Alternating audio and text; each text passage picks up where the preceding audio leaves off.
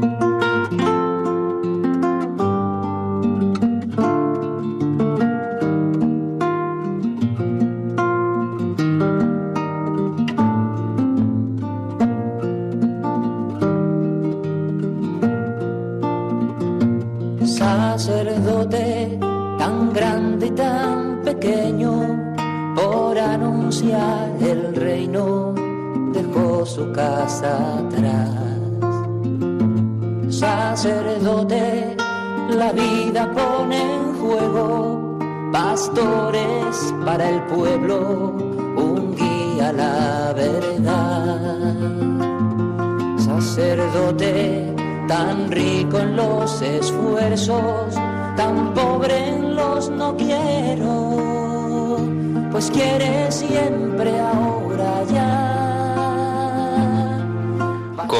En Radio María, Sacerdotes de Dios, Servidores de los Hombres, dirigido por el Padre Miguel Ángel Arribas sus manos da el pan de vida. Pastor con el buen pastor, al pie de la cruz, con el que está en cruz, lámpara de luz en la oscuridad, en sus manos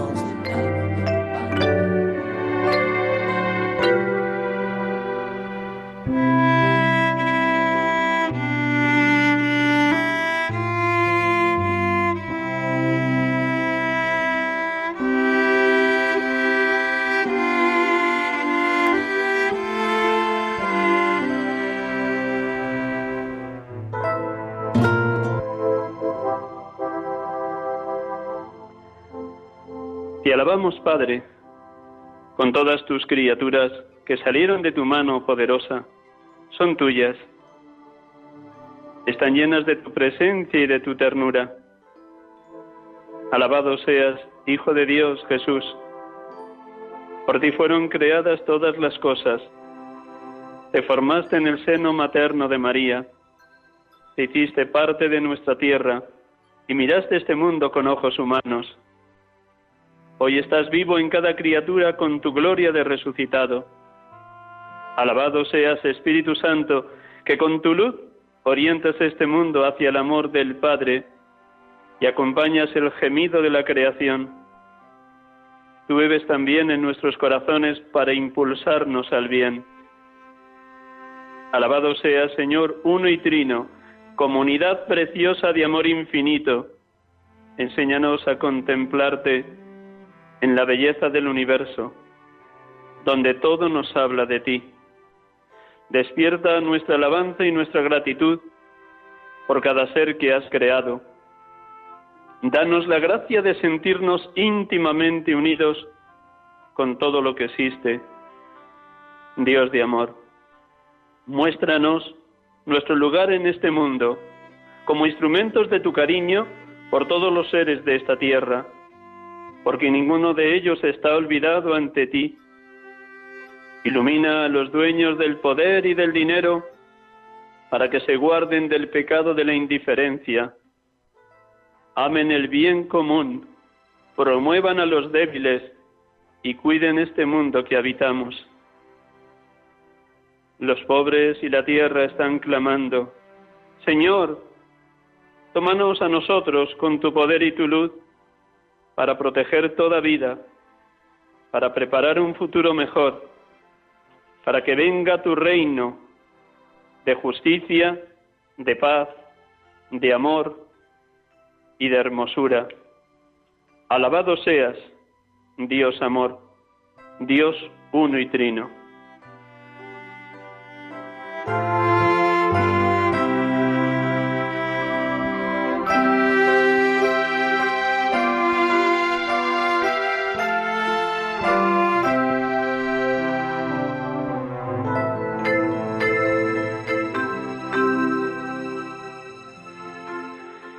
Tardes, hermanos y amigos de Radio María. Estamos aquí con ustedes acompañándoles en este programa, sacerdotes de Dios, servidores de los hombres, en esta tarde de domingo en directo. Es como hemos comenzado el programa orando con la oración cristiana con la creación compuesta por el Papa Francisco en el final de su anterior encíclica, Laudato Si, la encíclica dedicada a la creación y a la ecología.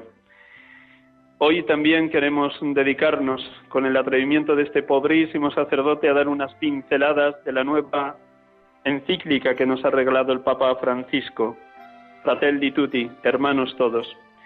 Y después de leída así, de una manera rápida, entre anoche y esta mañana, por lo menos abrirles boca para que todos se animen a leerla en las próximas semanas. Como digo, estamos aquí en directo, les estoy hablando desde el monasterio cisterciense de las Hermanas del Cister de Zaragoza, monasterio de Santa Lucía, a las afueras de esta ciudad, donde estoy impartiendo los ejercicios espirituales a esta comunidad contemplativa. Ahora mismo están en adoración toda la tarde, adorando la presencia sacramental de nuestro Señor Jesucristo.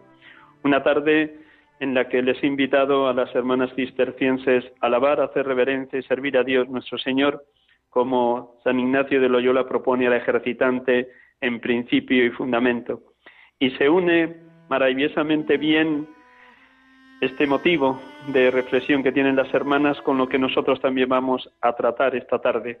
Que nuestra vida sea una alabanza ininterrumpida a nuestro Dios por el don de la vida, de la familia, de la cultura, de la historia personal de cada uno, alabanza y bendición a Dios por la fe, los sacramentos, la pertenencia a la Iglesia, la vocación a la que cada uno hemos sido llamados, la vocación laical y dentro de ella muchos de ustedes matrimonios, la vocación consagrada, masculina, femenina, contemplativa y activa, la vocación al ministerio sacerdotal. Gracias a todos los hermanos sacerdotes que escuchan el programa, a todos los seminaristas que también lo escuchan, porque todos en esta Madre de Dios que es la Iglesia, junto con la Madre, la Virgen María, nos necesitamos unos a otros, pues que todo en nuestra vida transpire, comunique, irradie la mayor gloria de Dios. Pues bien, como les decía al principio, vamos a empezar esta tarde. No vamos a tener ningún invitado, sino que me ha parecido abusar de ustedes dándoles, como digo, unas pinceladas de las claves más importantes de la encíclica que ayer firmaba el Papa Francisco sobre la tumba de San Francisco de Asís en la ciudad de Asís, en Italia, su tercera encíclica, Fratelli Tutis, hermanos todos. Pues así, para presentarla en grandes pinceladas y decirles que como llevamos bastantes domingos sin que hayamos podido tener contacto con ustedes, aquellos que a partir de las seis y media de la tarde quieran entrar en contacto, pues que sepan que desde los estudios de Radio María en Madrid, en Paseo Lanceros, tanto Javier como Germán, que están al frente de, esta organización, ahora mismo como técnicos, pues nos van a dar paso a todas sus llamadas de cualquier pregunta que quieran hacer sobre esta encíclica y que este pobre sacerdote, recién leída a la carrera, les pueda transmitir y comunicar. Pues vamos allá, pues en este primer momento vamos a empezar como cada domingo proclamando el Evangelio, rezando muy sencillamente con él. Todos habrán ido ya a la celebración de la Eucaristía, algunos tal vez todavía en las horas que quedan de la tarde del domingo se, se acerquen a celebrar la Santa Misa. Pues un instante en silencio con esta música que nos colocan, proclamo el Evangelio de este domingo, domingo vigésimo séptimo del tiempo ordinario, hoy 4 de octubre, precisamente hoy memoria de San Francisco de Asís, aunque al ser domingo, lógicamente, para la comunidad cristiana, para la Iglesia católica, es primero la celebración de la resurrección del Señor. Pero tenemos ahí en el trasfondo lo que es la figura de San Francisco de Asís en la historia de la Iglesia, todo lo que Dios ha transmitido a todos los cristianos a través de este entrañable povereldo, el pobre de Asís, nombre del cual ha querido tomar nombre eh, nuestro querido Papa Francisco. Por eso mm, han sido al menos cuatro sus viajes a la ciudad de Asís, en el norte de Italia, porque se siente, a pesar de ser él jesuita, de la compañía de Jesús, se siente muy cercano a la espiritualidad y al carisma de San Francisco de Asís. Y seguro que todos los oyentes, en mayor o menor medida, también. Dicho lo cual, con estos momentos de silencio, nos recogemos y dejamos que la palabra de Dios resuene vivísima en cada uno de nosotros.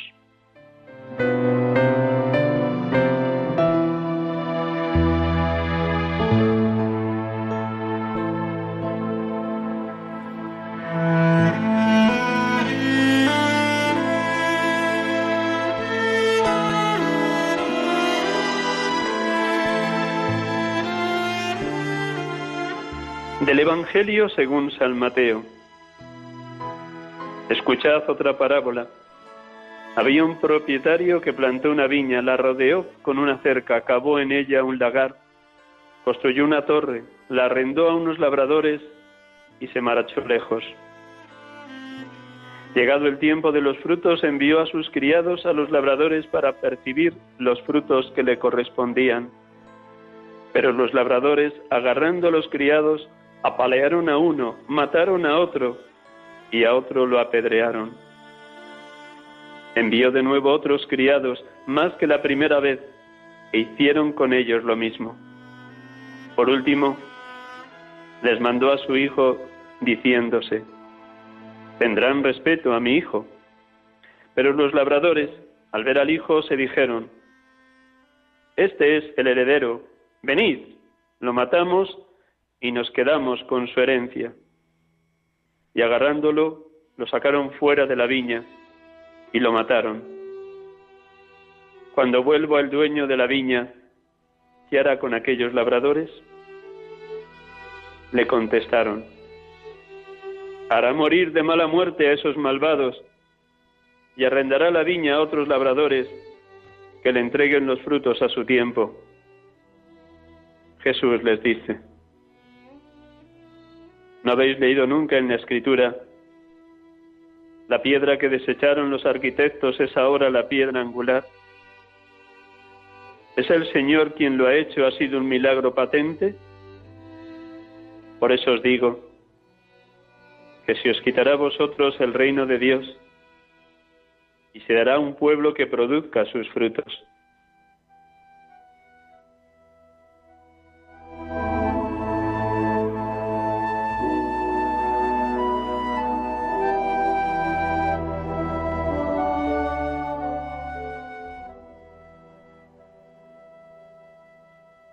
Alabado y bendito seas, Padre Dios,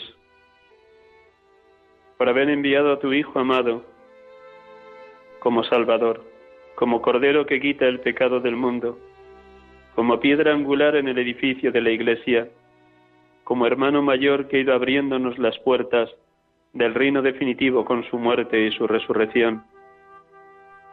Bendito y alabado seas, Padre, porque nos has rescatado del poder, del pecado, de la muerte y de Satanás. No aprecio de bienes efímeros, no aprecio de oro y plata, sino aprecio de la sangre de Cristo, tu Hijo amado, el Cordero sin mancha ni defecto, así previsto desde la creación del mundo. Perdónanos por tantas y tantas ocasiones en las que seguimos crucificando a tu Hijo con nuestro pecado, con nuestra soberbia, nuestro orgullo, nuestra maldad. Perdón, Padre, cuando no seguimos tu voluntad, cuando somos indiferentes ante el que sufre, está solo o abandonado, ante el migrante o la mujer maltratada, o la que padece la esclavitud de la trata. Perdónanos, Padre, cuando volvemos la cara ante el hermano que solicita nuestra ayuda y no le queremos atender. Perdónanos, Padre, cuando estamos encerrados en nosotros mismos, en un castillo infranqueable donde nadie puede llamar a la puerta porque le despreciamos. Perdónanos, Padre, porque somos como los arrendatarios de esta viña, que no trabajamos noche y día en ella, dándonos por completo, como tú nos llamas, a dar la vida por la Iglesia y por la humanidad. Perdónanos, Padre. Bendito y alabado sea Señor Jesús, Cristo amado, porque tú, siendo Dios, te hiciste hombre, en todo igual a nosotros menos en el pecado. Comenzaste tu vida pública pregonando la llegada del reino. Se ha cumplido el plazo, el reino de Dios está cerca. Convertíos y creed en el Evangelio. Bendito y alabado seas, porque tú anunciaste por tres veces tu pasión y muerte camino de Jerusalén, porque tú tenías muy claro que habías venido para rescatar a la humanidad de la esclavitud del pecado y de la muerte. Gracias por tu valentía, por tu intrepidez, por vivir siempre fiado de la voluntad del Padre, por no tener otra mirada ni otro horizonte, sino el cumplimiento de esa voluntad del Padre, de dar la vida en rescate por muchos. Alabado y bendito porque con tu entrega, tu ofrenda hasta la muerte y una muerte de cruz, nos has abierto las puertas permanentes del paraíso. Alabado y bendito seas, porque siendo la piedra angular desechada por los arquitectos, por el pueblo elegido, por la viña que despreció tu llegada, has hecho el milagro patente de resucitar y ser hoy y ahora cabeza, pastor y servidor de la Iglesia. Alabado y bendito seas. Alabado y bendito seas, Espíritu Santo, Espíritu de amor, Espíritu de vida, Espíritu de verdad, porque nos impregnas de un sentido de conversión continua cuando no trabajamos adecuadamente en la viña del Señor, en la Iglesia, cuando no damos fruto en el momento oportuno, cuando nos, nos inhibimos ante tanto sufrimiento que padecen tantos y tantos hermanos, o no trabajamos por la casa común, por toda la humanidad, a favor de ella, como nos pide el Evangelio.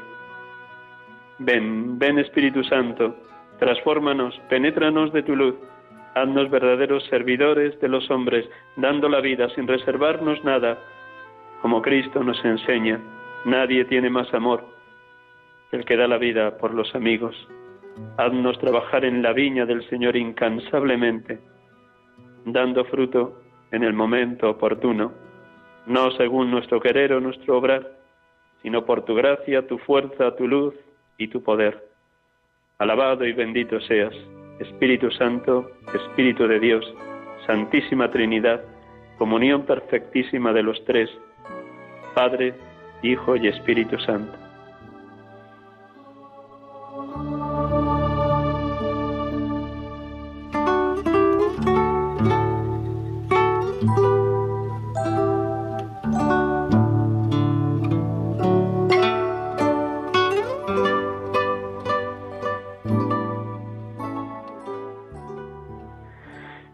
Y hermanas, estamos aquí con ustedes en Radio María, sacerdotes de Dios, servidores de los hombres, en directo en este domingo vigésimo séptimo del tiempo ordinario, 4 de octubre 2020, memoria de San Francisco de Asís, desde el Cister de Zaragoza. Como les decía al inicio, unas pinceladas de esa lectura rápida, primera, espero que sea más detallada en sucesivas ocasiones, de la nueva encíclica del Papa Francisco, Fratelli Tutti hermanos todos. La encíclica se divide en, ocho capítulos, donde va recorriendo distintas realidades del mundo de hoy y donde recoge la herencia de la doctrina social de la Iglesia de todos los papas, desde León XIII hasta Benedicto XVI. Son numerosas las citas de San Juan Pablo II y de Benedicto XVI como un signo inequívoco de que el Papa Francisco asume, continúa, potencia todo lo que ha sido la doctrina social de la Iglesia en el último siglo. El primer capítulo está dedicado a las sombras en el mundo, un mundo cerrado sobre sí mismo, luego volvemos sobre ese capítulo. Un segundo capítulo, un extraño camino, donde va describiendo con todo tipo de detalle la parábola del buen samaritano. El tercer capítulo lo titula Pensar y gestar un mundo abierto, un mundo que esté más allá de sociedades cerradas, que tienda a derribar fronteras para que lleguemos a tener un mismo pensar, un mismo sentir todos los hombres de la tierra, un amor universal tal como Jesucristo promete y pide a quienes creemos en Él, un amor que se haga solidario con los más necesitados de esta tierra. El capítulo 4 lo titula Un corazón abierto al mundo entero un corazón entero y abierto a un mundo sin fronteras, donde se dedica fundamentalmente al migrante y cómo hay un dolor tremendo en tantas migraciones innecesarias de tantas y tantas personas que han tenido que salir huyendo de sus países, de su cultura, de su familia, a causa de la guerra, del hambre o de cualquier otro tipo de mal.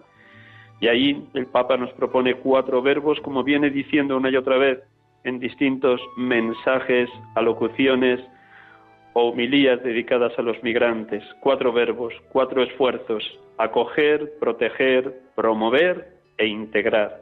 Volveremos luego un poquito sobre ese capítulo 4. El capítulo 6 lo está dedicado al diálogo y a la amistad social. El capítulo 7 está dedicado, me he saltado el capítulo 5, perdón, la memoria de cómo hemos de hacer una mejor política, que sea realmente de políticos que trabajan única y exclusivamente por el bien común. El sexto capítulo, diálogo y amistad social. Al final de ese capítulo tiene una palabra preciosa, que es uno de los frutos del Espíritu Santo, la amabilidad, que es la que ayuda a romper tantas tensiones, discordias, enfrentamientos, riñas, peleas que suceden en los matrimonios, en las familias, en las comunidades cristianas, en los distintos grupos o realidades eclesiales y por supuesto que surge a veces también en el mundo civil, amabilidad. Amabilidad a cambio de tensiones, enfrentamientos, disputas, peleas y riñas. Y el octavo capítulo, que va a ser el que más me voy a detener, está dedicado a las religiones al servicio de la fraternidad, porque creo que también es el capítulo que más nos corresponde promover a los sacerdotes, puesto que el programa está dedicado al ministerio sacerdotal, aunque es una tarea de todos, evidentemente. Voy repasando por encima cada uno de los capítulos y las realidades que el Papa Francisco quiere mostrar como les decía, empieza con un prólogo, que son los seis primeros números, donde habla cómo San Francisco llevaba muy dentro de sí en su espiritualidad y en lo que él intentó trazar a lo largo de su vida, tanto con sus hermanos franciscanos como con las personas que se encontraba en el norte de Italia, como luego recorriendo todo el norte de África, caminando miles y miles de, de kilómetros a pie sin armas, solamente con su túnica, hasta llegar al sultán de Egipto, pretendiendo que no hubiera guerra entre musulmanes y cristianos. Y la clave para nosotros es lo que nos dice con tanta fuerza y belleza el capítulo 4 de la primera carta de Juan. Hemos conocido el amor de Dios y hemos creído en Él. Dios es amor y el que permanece en el amor permanece en Dios y Dios en Él. Del amor de Dios tiene que brotar la fraternidad universal la apertura de nuestro corazón a todos los hombres, sin distinción de razas, pueblos, culturas, lenguas o religiones. El cristiano que está inundado del amor de Cristo tiene que tener una amistad social abierta a todos, puesto que, como dice la primera carta de Timoteo, Dios quiere que todos los hombres se salven y lleguen al conocimiento de la verdad. El capítulo 1 está dedicado a las sombras de un mundo cerrado y va poniendo el dedo en la llaga de tantos sueños que se rompen a pedazos, de tantas personas que soñaban con un mundo mejor, una realidad personal o familiar más próspera y se han encontrado con la miseria o se han encontrado totalmente en la calle. Cómo vivir en un mundo que haya conflictos es algo anacrónico, cómo tenemos que abrirnos de, de par en par a todas las realidades que nos circundan, porque el fin de la historia es promover nuevas formas de comunión, de unidad entre todos los hombres de la tierra. Por desgracia, va poniendo el dedo en la llaga de tantas y tantas realidades que, que llevan a lo contrario, como hay nuevas formas de colonización cultural, como la globalización siendo algo hermoso, sin embargo, también está trayendo la desaparición de muchas culturas y de muchos pueblos idiosincrasias. Cómo por desgracia no existe un proyecto común para todos los hombres de la tierra y sin embargo es necesario que cuidemos de este mundo, porque cuidando el mundo y el planeta Tierra, cuidaremos también de nosotros mismos y de las futuras generaciones. No podemos permitirnos el descarte de que los que piensan menos o tienen menos inteligencia o menos capacidad o menos posibilidades de progreso o menos estudios los enviemos a la papelera de no valer para nada pone el dedo en la llaga de una realidad durísima, sobre todo en Europa, en España, el envejecimiento de la población, las familias, los matrimonios no quieren tener hijos y empieza a darse ya que son más el número de personas que fallecen que las que nacen, con lo cual caminamos hacia un país de personas ancianas.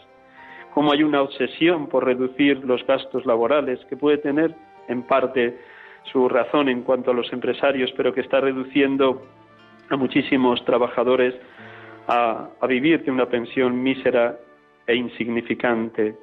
Como a pesar de que tenemos en la ONU y a nivel de todas las naciones de la Tierra la Declaración Universal de los Derechos Humanos, él pone el dedo en la llaga diciendo que no es suficiente lo que se ha hecho, que no son suficientemente universales esos derechos humanos, como en tantos y tantos lugares existe el conflicto, el miedo, la guerra, el hambre, la soledad, la inseguridad en las calles, y cómo la globalización va sin rumbo, dando tumbos de acá para allá. Hay avances, ciertamente, la ciencia, la técnica, la medicina, pero a costa de altísimos pagos humanos. Y cómo la historia, que es maestra de la vida, no acaba de enseñarnos, porque somos tan torpes de no saber leer la historia con ojos de fe. Y por tanto, cómo si no leemos la historia y aprendemos de los errores del pasado, se va machacando la dignidad de los seres humanos, como los habitantes del tercer mundo quedan deslumbrados con las películas y las imágenes que les llegan de Occidente y todos quieren emigrar hacia el norte, y como esos fenómenos migratorios que se han dado a lo largo de toda la historia, sin embargo, en este momento están desbordados, porque a través de los medios de comunicación social se crea unas ilusiones vanas en las personas más pobres pensando que van a encontrar su paraíso en Estados Unidos o en Europa y cómo todo eso está destruyendo muchas vidas, no solo los que se quedan en el camino de las pateras que, que quedan naufragadas en el Mediterráneo, sino en tantas y tantas otras fronteras donde quedan atrapados los migrantes, cómo la agresividad del poder es furibunda a través de los medios de comunicación con la, el invento de informaciones falsas. Y cómo por desgracia están surgiendo los fanatismos fanatismo que llevan a ideologizar los extremos, que descartan al que no piensa igual que uno, como la información se está dando abundantísimamente, pero una información que titula él sin sabiduría, sin saber impregnar el contenido informático de un mensaje de esperanza para la humanidad, y por tanto que el camino no es otro que sentarse a escuchar al hermano. Solo si amamos el silencio, la soledad bien habitada y la escucha, veremos al otro como un hermano, no como un enemigo. insiste mucho en ese final del capítulo primero la necesidad de buscar juntos la verdad, escuchándonos, dialogándonos, sabiendo ponernos en el lugar del otro, no creyéndonos poseedores solo nosotros de la verdad. Y por tanto, nada de desprecios, ni de sometimientos, ni de aplastamientos. Termina diciendo en ese capítulo donde pone el dedo en la llaga de tantas sombras, de un mundo cerrado habla en los dos últimos números 54 y 55 de la esperanza. Dios ha derramado semillas de esperanza en la humanidad. Les invito a vivir en la esperanza, dice él en el número 55. el capítulo 2, Un extraño camino, nos invita, por un lado, a comparar el encuentro de Jesús con el joven rico cuando él le propone, Jesús le propone al joven, ve, vende todo lo que tienes, dáselo a los pobres, luego venid y sígueme y él se marchó muy triste porque era muy rico. En el trasfondo está esta pregunta, ¿dónde está tu hermano? Pregunta que nos hace también hoy a nosotros. La parábola del buen samaritano es una parábola que se repite hoy. El extraño, el que no pertenecía al pueblo judío, es el que se detiene, baja de su cabalgadura y cura las heridas del que está caído en el camino. Es bueno que aprendamos de la parábola del buen samaritano a tener un corazón sin fronteras, capaz de recibir al otro como un hermano. El capítulo 3, dedicado a pensar y gestar un mundo abierto. El ser humano es un ser necesitado de relación. El individualismo no conduce a nada. Cuando la persona se vuelve solitaria, se vuelve agri se vuelve amarga, se vuelve agresiva, se vuelve enemiga del otro. Tenemos que ir más allá de estar encerrados en nosotros mismos. El amor es el único que puede cambiar las relaciones humanas. Ese amor descrito en el himno a la caridad, disculpa sin límites, cree sin límites, espera sin límites, aguanta sin límites. Un amor que haga posible lo que dice Jesús en Mateo 23, 8. Todos somos hermanos. El propio Jesucristo lo dice, todos somos hermanos. Y desde ese grito de, de Cristo nos invita a crear sociedades abiertas que integren a todos de cualquier pueblo, raza, lengua, cultura o religión, para comprender mucho mejor al otro como un hijo de Dios, como un hermano. No hemos de caer ni en pretender que el otro sea fotocopia mía, ni tampoco en un universalismo autoritario que machaque a las personas y las haga y las reduzca a todos somos iguales obligatoriamente. Por eso explica en clave cristiana libertad, igualdad, fraternidad, no desde un plano horizontalista como gritaban los revolucionarios de la Revolución Francesa, sino desde lo que el Evangelio propone, una libertad orientada al amor y a la verdad, una fraternidad que supone enriquecimiento mutuo, fraternidad, compartirlo todo, entender que el otro es mi hermano, y una igualdad en lo esencial, sin perder para nada la originalidad que es cada ser humano. El capítulo 4, un corazón abierto al mundo entero, nos dice cómo tenemos que promover el bien común, evitar las migraciones innecesarias y crear, por tanto, en los países de origen una vida digna, con un desarrollo integral de la persona en su cuerpo, en su inteligencia, en su vivienda, en su acceso a la medicina o a la universidad. Si hubiera medios suficientes en los países más pobres, la gente no tendría que emigrar, vuelve a decir el Papa. Y esos cuatro huevos que decía antes, ya que llegan, y mientras no es posible que el desarrollo alcance los países más pobres, mientras nos llegan emigrantes a los países del primer mundo, cuatro verbos, cuatro esfuerzos, acoger, promover, proteger e integrar al migrante. Va señalando en el número 130 las gravísimas crisis humanitarias que padece hoy la humanidad. La falta de visados, la falta de programas de acogida, de corredores humanitarios, la falta de alojamientos adecuados cuando llegan al primer mundo, lo que cuesta alcanzar una documentación que llegue al migrante, la asistencia mínima vital para que puedan comer y dormir, y la libertad de movimientos dentro del propio país que les acoge. Cuántos progresos necesarios, cuántos procesos integrativos, dice él. Y por eso invita a que hagamos una ofrenda de la vida, no solo a nivel de gobiernos de los estados correspondientes del primer mundo, sino también algo muy hermoso, muy hermoso, y es la gratuidad. No podemos hacer solo las cosas por ley, por norma, sino que tenemos que cultivar mucho la gratuidad. Y dice él en el número 139, la gratuidad es la capacidad de hacer el bien sin recompensa. La gratuidad es la capacidad de hacer el bien sin recompensa. Gratuidad en la vida fraterna, gratuidad en darlo todo sin esperar nada a cambio. Como dice Jesús, y elige dos frases del Evangelio en el número 140 de la encíclica, cuando des limosna que tu mano izquierda no sepa lo que hace la derecha, otra frase muy conocida de todos nosotros, queridos oyentes, ¿lo habéis recibido gratis? Dadlo gratis. Gratis hemos recibido la vida, la fe, los bienes que poseemos, la pertenencia a la iglesia. ¿Habéis recibido gratis? Dadlo gratis.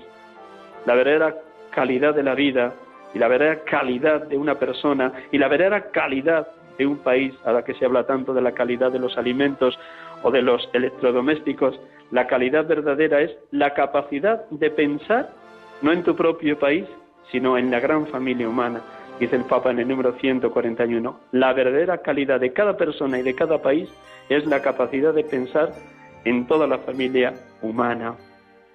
Y salto, porque no tenemos mucho tiempo y quiero dialogar con ustedes a través del teléfono, al último capítulo, cómo las religiones, si están bien entendidas, si se siguen en su originalidad, todas tienden a la fraternidad universal, un repaso muy breve, muy sucinto de ese capítulo 8, las religiones al servicio de la fraternidad. Las distintas grandes religiones ofrecen un aporte muy valioso para la construcción de la fraternidad universal y para la defensa de la justicia en la sociedad de hoy. El diálogo entre personas de distintas religiones tiene un fin, un objetivo bien claro, establecer amistad, paz, armonía, capacidad de compartir valores capacidad de compartir experiencias morales y espirituales en un espíritu de autenticidad, de verdad y de amor. Y estas palabras que acabo de decir son de la Conferencia Episcopal de la India, que introduce en el número 271 el Papa. Por tanto, es posible en un país donde los católicos son minoría, los obispos se atreven a decir esto, establecer amistad, paz, armonía, capacidad de compartir valores, capacidad de compartir experiencias morales y espirituales en un espíritu de verdad y de amor. El fundamento último sobre el que se apoyan las religiones es la apertura a Dios como Padre. Si Dios es Padre de todos y Dios quiere la salvación de todos los hombres, esa es la razón más poderosa, sólida y estable para esta llamada a la fraternidad universal. Por eso tomo unas palabras bellísimas de Caritas in Veritate del Papa Benedicto XVI. Solo con esta conciencia de hijos, que no son huérfanos, podemos vivir en paz entre nosotros, porque la razón por sí sola es, es capaz de aceptar la igualdad entre los hombres y de establecer una convivencia cívica entre ellos, pero no consigue fundar la hermandad. Dicho con otras palabras, la hermandad solo se basa desde el amor, no bastan las leyes, no basta decir todos somos iguales, se puede querer en un puro legalismo, no es necesario fundar la fraternidad desde sentir que el otro es mi hermano, Caritas in Veritate de Benedicto XVI. Y toma también unas palabras de Centésimus Annus del Papa San Juan Pablo II. La raíz del totalitarismo moderno hay que verla, por tanto, en la negación de la dignidad trascendente de la persona humana, imagen visible de Dios invisible. Esta es una de las claves. Si el ser humano es mirado solo como cuerpo y como inteligencia, si se pierde la perspectiva de que el ser humano está abierto a la trascendencia, al absoluto, de que el ser humano es un ser espiritual, entonces se pierde la dignidad trascendente de la persona humana. Por ello, propone el Papa buscar a Dios con un corazón sincero. Siempre que nos empeñemos en esta búsqueda de Dios con un corazón sincero, sin intereses ideológicos, nos ayuda a reconocernos compañeros de camino, verdaderos hermanos, aunque pertenezcamos a religiones distintas. Entre las causas más graves de la crisis mundial que nos asola están esta conciencia anestesiada y de alejamiento de los verdaderos valores religiosos, el predominio del individualismo o de filosofías materialistas que dividen y enfrentan al ser humano, por eso la Iglesia, respetando la autonomía de, la política, no puede quedar al margen de la construcción de un mundo mejor. También en palabras de Benedicto XVI en Deus Caritas es, la Iglesia se implica en las realidades sociales para construir ese mundo mejor que quiere Dios nuestro Padre. De los números 277 al 280 el Papa insiste cómo nuestro diálogo con las otras religiones no significa pérdida de nuestra identidad de hijos de Dios y miembros de la Iglesia. Al contrario, cuanto más nos dejemos iluminar por el Evangelio, cuanto más radical sea el seguimiento de Jesucristo, tanto más sabremos descubrir en personas de otras religiones también las semillas del verbo que existe en su religión. Pero necesitamos que verdaderamente seamos hijos de Dios, discípulos de Cristo, siguiendo el Evangelio al pie de la letra, como diría San Francisco de Asís, y hace dos gritos. Uno, pide la libertad para los cristianos católicos que están en países donde son minoritarios. De la misma manera que en los países donde otras religiones son minoritarias, los católicos respetan a esas minorías. Por eso, también termina diciendo en el número 280, pedimos a Dios que afiance la unidad la unidad en la Iglesia Católica, la unidad de los católicos con los demás hermanos de otras confesiones cristianas, para que desde ahí trabajemos también por la unidad de todos los hombres al servicio de la humanidad. Y trae esa cita tan conocida que otras veces también este pobre sacerdote trae este programa, Juan 17, 21, que todos sean uno como tú y yo somos uno para que el mundo crea. Y por último, para no alargar toda la explicación de la encíclica, en ese, capítulo 8 habla de la religión y la violencia. El Papa parte de una experiencia muy real, el diálogo que él ha mantenido con imanes de la religión musulmana o con mm, dirigentes de la religión judía, hinduista o budista, le hace decir con toda verdad, entre todas las religiones es posible el camino de la paz. Dios mira con el corazón, Dios tiene corazón, Dios es Padre, el amor de Dios es el mismo para cualquier persona de cualquier religión. La violencia no encuentra fundamento en ninguna convicción religiosa, porque la violencia solo ha sido generada por el fundamentalismo. Y el fundamentalismo es una deformación de cualquier religión. El culto a Dios, si es sincero y humilde, no lleva a la discriminación, no lleva al odio, no lleva a la violencia, sino al respeto de la sacralidad de toda vida humana, al respeto de la dignidad de cualquier ser humano, a la libertad de los demás. Es verdad que a veces la violencia fundamentalista se desata como consecuencia de la imprudencia de esos líderes fundamentalistas. Aquí pone el dedo en la llaga clarísimamente el Papa Francisco, número 284. Pero el mandamiento de la paz radica y reside en todas las convicciones religiosas, porque está inscrito en lo profundo del corazón humano, independientemente de cualquier país, cultura, raza o religión. El mandamiento de la paz está ahí en lo profundo de todo corazón humano. Por eso hace un firme llamamiento a que las religiones no inciten nunca jamás a la guerra, no insten nunca jamás al odio, al hostigamiento, a la hostilidad, al extremismo, ni inviten a nadie a la violencia. Termina con un grito de esperanza pidiendo que la paz sea posible entre todos los hombres, entre todos los pueblos, entre todas las religiones. Hacemos un instante de música para que ya en estos 20 minutos que tenemos los que hayan pensado llamar pues puedan preguntar o, o dar su opinión sobre lo que acabo de explicar de esta última encíclica del Papa, hermanos todos. Bye.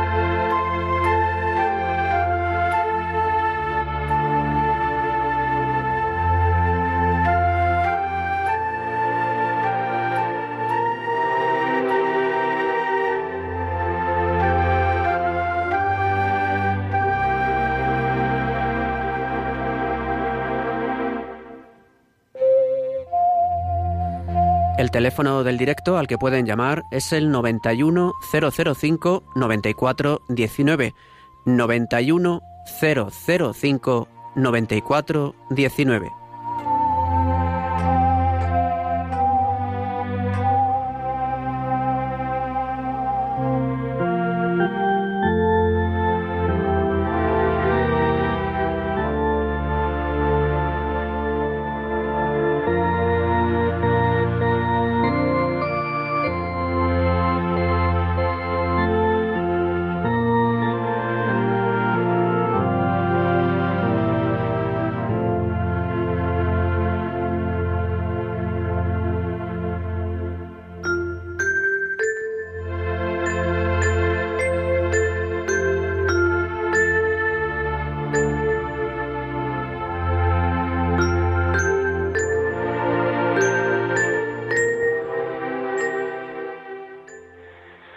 Hermanos y hermanas, si alguno tiene a bien, puede llamar al teléfono que acaban de comunicarnos de Radio María, por si quiere hacer alguna pregunta sobre esta última encíclica del Papa que se nos regalaba ayer, todos hermanos. Estamos aquí con ustedes en directo, Radio María, sacerdotes de Dios, servidores de los hombres, en este domingo vigésimo séptimo del tiempo ordinario. He ido dando unas pinceladas breves lo más importante de la última encíclica del Papa que insto a todos a que la lean detenidamente. En el inicio, cuando hacía la presentación, me detenía un instante en el capítulo 6, que ahora me lo he saltado. Permítame un minutito por si llega alguna llamada. El título del capítulo 6 de esta encíclica es Diálogo y Amistad Social. Y ahí el Papa insta, llama a que nos acerquemos unos a otros expresando lo que pensamos, escuchándonos, mirándonos, porque es a través del diálogo social como se puede crear una nueva cultura que tienda a la fraternidad universal. Por el contrario, la persona que se refugia en el individualismo, en mundos privados, se vuelve indiferente ante el que sufre y un puro egoísta. Por eso, la consecuencia es que tantas veces surja la violencia social cuando no hay diálogo, cuando no hay entendimiento, cuando cada uno se cierra sobre su propia realidad y no quiere ver que el otro es una riqueza, un don, un regalo de Dios para él. Pero el diálogo advierte no tiene que ser monólogo, donde yo digo mis cosas y no escucho para nada al otro, porque entonces es una justaposición de opiniones, pero nunca una capacidad de buscar el bien común. En este sentido, acusa que los medios de comunicación social, saturados de mensajes de información, y de descalificaciones hacen a veces inviable el diálogo porque solo ves lo negativo que tiene el otro. Es, esa falta de diálogo que hay entre personas se da también entre los países y eso frena el construir el bien común. Y el gran reto que tenemos es que el diálogo social, la capacidad de respeto de unos para con otros, la atención al punto de vista del otro conduzca, conduzca al bien común, conduzca a la fraternidad universal. Un instante para ir también integrando todo esto.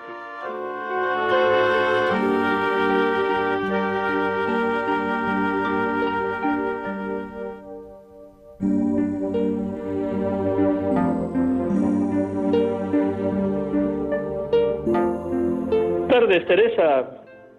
Buenas tardes, don Miguel Ángel. Dios le bendiga. Dígame, hermana.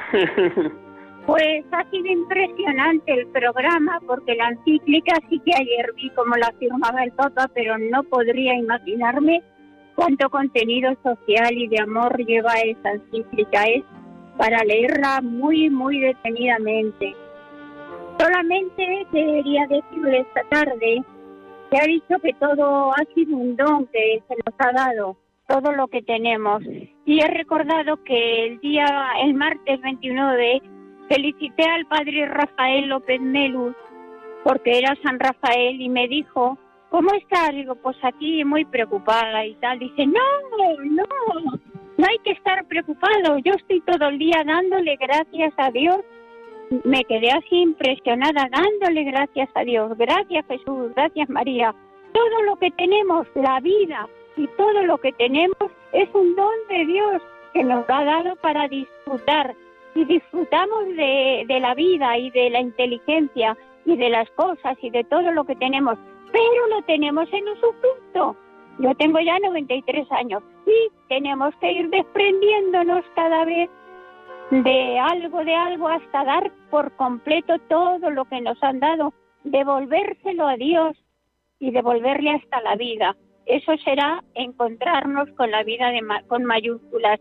Entonces, esta tarde he consolado a una persona que estaba muy triste y le he dicho, todo el don de Dios, tenemos que ir dejándolo todo. Y ha dicho, ah, me siento feliz. Luego tenemos que hacer un apostolado de ayudar a los que están tristes, a los solos, a los pobres y a todos, que eso es la encíclica. Buenas tardes y que Dios lo bendiga. Buenas tardes, Teresa. Un abrazo a tu esposo Lucrecio. Dios os bendiga a los dos. Dios os bendiga.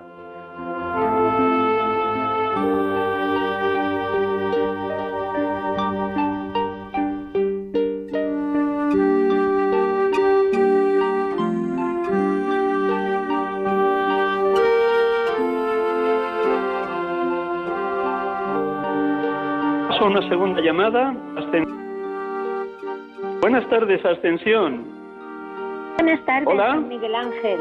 Sí, muy buenas tardes. Pues yo quería saber... Sí. Sí, mire, yo quería preguntar a ver si ya se han unido las iglesias del norte de Europa con la iglesia cristiana. Estuve en una misa con el cardenal don Carlos Osoro y se celebraba por la unión de las iglesias católicas junto con las iglesias cristianas, pero con otro nombre. Entonces, al norte de Europa existen varias religiones eh, de pequeños seguidores que querían unirse a la iglesia cristiana. Y me parece que una de las iglesias ya se unió, una de estas religiones, pero querría saber si hay más religiones que ya se han unido a la religión cristiana, a la religión del Papa Francisco. Bueno, muy bien, gracias por la pregunta, Ascensión. Sería para aclarar los términos que acabas de emplear, habría que detallarlos con mucha, mucho detenimiento. Mira, eh, el fenómeno religioso es toda persona que está abierta a la trascendencia, a la búsqueda de Dios. Hay grandes religiones como es hinduismo, budismo, islamismo, judaísmo, cristianismo. Y dentro del cristianismo, dentro de los cristianos, hay distintas iglesias al menos cinco grandes iglesias y luego numerosas confesiones no católicas, y están en ese camino. Existe la iglesia ortodoxa, la iglesia luterana y la iglesia anglicana, la iglesia calvinista, la iglesia católica, y, luego otras numerosas eh, confesiones mm, cristianas. Se están dando pasos, por eso se trabaja todos los años del 18 al 25 de enero por la semana de oración por la unidad de los cristianos y algunos hermanos que pertenecían al anglicanismo sí se han pasado a la Iglesia Católica con un estatus mm, personal que les está ayudando a integrarse poco a poco en, la Iglesia Católica. Pero como digo, sería para estar un programa entero hablando de ecumenismo. Son cristianos, la misma religión cristiana, todos seguimos a Jesucristo, creemos en el mismo Dios, uno, uno y trino, eh, profesamos el mismo credo, pero con distintas pertenencias eclesiales. Distintas iglesias, una sola religión cristiana. Se están dando pasos, hay que rezar por el ecumenismo, Padre, que todos sean uno como tú y yo somos uno para que el mundo crea. Gracias, Ascensión, por tu pregunta desde Albacete.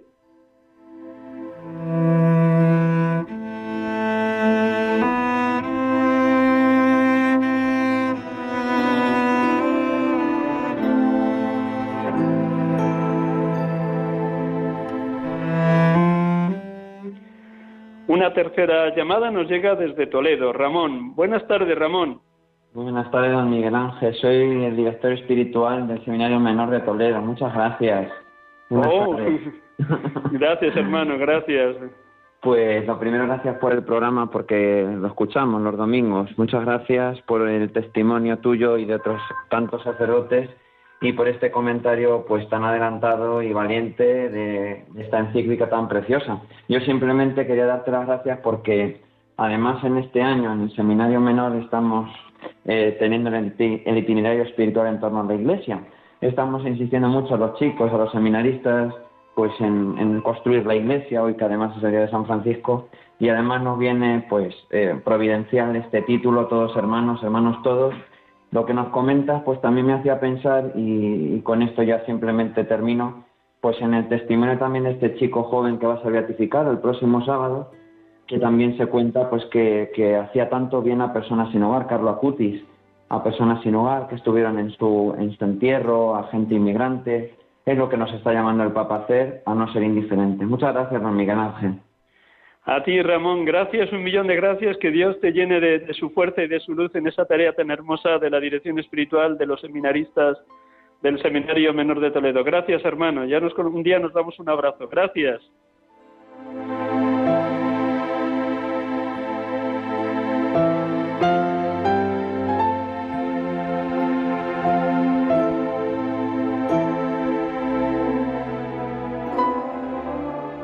Una otra llamada, cuarta llamada, Manuel desde Tres Cantos, Madrid. ¿Qué nos quieres preguntar, Manuel, o aportar o, sugerir? Eh, sugerir eh, que tenemos 23.000 parroquias en España, muchas no pueden ser consideradas tales parroquias porque ha disminuido el número de habitantes y están casi vacías los pueblos. Pero suponiendo que solamente 10.000 parroquias estén en activo, estén vivas, sería muy interesante que eh, cada familia de los emigrantes, una vez seleccionado y visto que son hombres no peligrosos para la comunidad, bien podría que cada familia acoja a una parroquia, una parroquia para cada familia. Gracias, reverendo Miguel Ángel. Gracias, Manuel. Gracias por la aportación y por la sugerencia cariñosa de, esta aportación de que cada familia o cada parroquia acogiera a una familia migrante. Seguro que, que los que nos están escuchando se sienten también movidos a ello y doy fe de que son numerosas las parroquias volcadas con los migrantes viviendo algunos de ellos incluso dentro de los propios locales parroquiales y teniendo todos los días la comida, el vestido, la cama necesaria para, para subsistir y también para buscarles trabajo e integración en España. Al menos doy fe de varias parroquias de Madrid que así lo están haciendo con un grupo siempre permanente de migrantes a los que se les da todo tipo de ayuda y luego se les busca trabajo.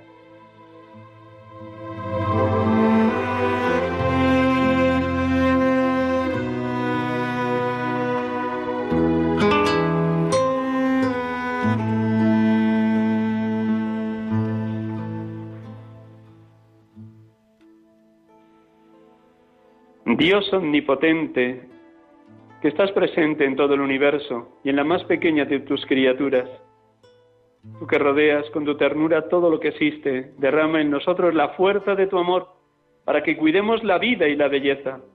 Inúndanos de paz, para que vivamos como hermanos y hermanas, sin dañar a nadie.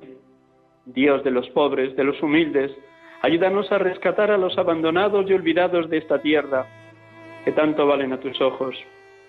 Sana nuestras vidas, para que seamos protectores del mundo y no depredadores, para que sembremos hermosura y no contaminación y destrucción. Toca los corazones de los que buscan solo beneficios a costa de los pobres y de la tierra. Enséñanos a descubrir el valor de cada cosa, a contemplar admirados, a reconocer que estamos profundamente unidos con todas tus criaturas en nuestro camino hacia tu luz infinita que nos trasciende y sobrepasa. Gracias por estar con nosotros todos los días de nuestra vida. Aliéntanos, por favor, en nuestra lucha por la justicia, el amor y la paz. Papa Francisco.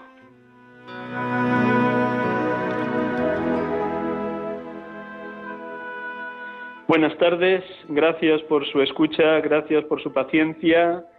Espero que estas brevísimas pinceladas de presentación de la encíclica última del Papa, hermanos todos, les ayude a tener el gusto y las ganas de leerla detenidamente, reflexionarla en las próximas semanas.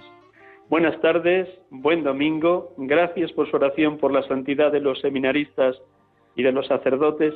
Feliz semana y hasta el domingo que viene si Dios quiere. Dios les bendiga, hermanos.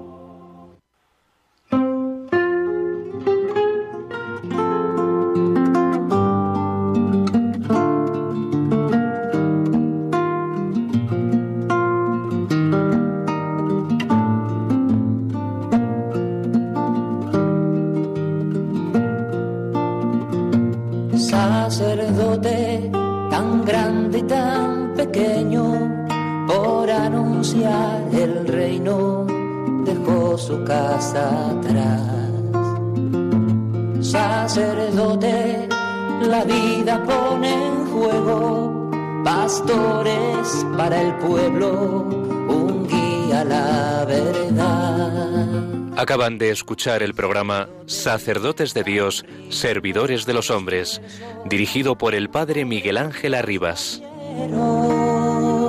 Pues quiere siempre ahora ya. Pastor con el buen pastor al pie de la cruz, con el que está en cruz, lámpara de luz en la oscuridad, en sus manos da el pan de vida pastor, al pie de la cruz, con el que está en cruz, lámpara de luz en la oscuridad, en sus manos da